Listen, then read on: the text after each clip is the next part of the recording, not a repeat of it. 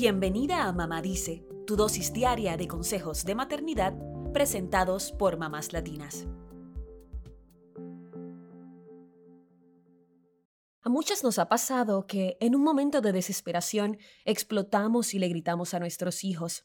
Nos entra una rabia por dentro que no sabemos controlar y pensamos que es culpa de los pequeños por hacernos perder la paciencia. La maternidad puede ser sofocante, sobre todo si eres tú la que carga con la mayoría de las responsabilidades en casa, pero aprender a manejar nuestras emociones es algo que no solo nos beneficia a nosotras, sino también a nuestros hijos. Somos su ejemplo. Por eso, hoy compartimos ocho consejos para aprender a gestionar las emociones para que no explotemos con nuestros pequeños. Número 1. Cuando sientas que vas a explotar, pon una pausa, salte de la escena y analízala desde afuera. Los adultos tenemos la capacidad de autorregular nuestras emociones, así que cuando tu cuerpo te diga que estás a punto de estallar, ponte un freno y hazte estas preguntas. ¿Qué puedo hacer para resolver lo que está pasando? ¿Estoy actuando por impulso? ¿Quiero que mis hijos vean el monstruo en el que estoy a punto de convertirme? Si no estás en condiciones de resolver, tómate un tiempo y desconéctate un rato. Número 2. Date la oportunidad de sentirte triste y enojada. No te sientas mal por eso. Las emociones no son buenas ni malas, son neutrales y pueden servir para guiarnos en lo que deseamos. Por ejemplo, el enojo sirve para poner límites, la tristeza te ayuda a sentirte vulnerable y el miedo te alerta de peligros. El problema puede ser una reacción impulsiva. Mejor pregúntate por qué te sientes así. Es una clave para manejar esa emoción.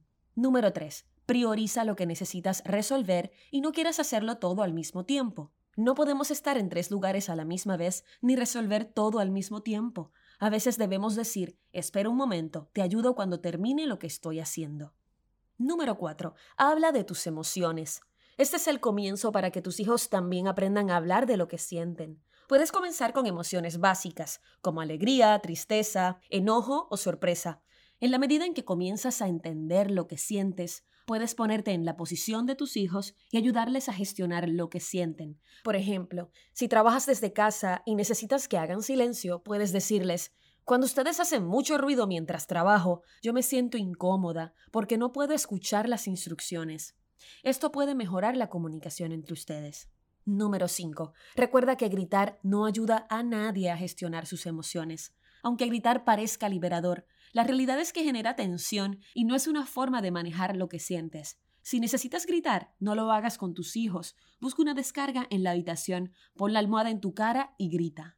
Número 6. Antes de explotar, sacude tu cuerpo o pronuncia en tu mente la palabra respeto al menos tres veces. Sacudir el cuerpo como si te quitaras hormiguitas de encima te ayuda a descargar la tensión mientras que decir la palabra respeto detiene el impulso de faltarles el respeto a tus hijos.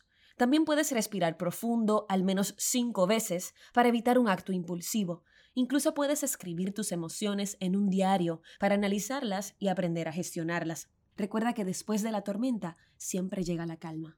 Número 7. Disminuye las expectativas sobre el comportamiento de tus hijos y te sentirás menos tensa.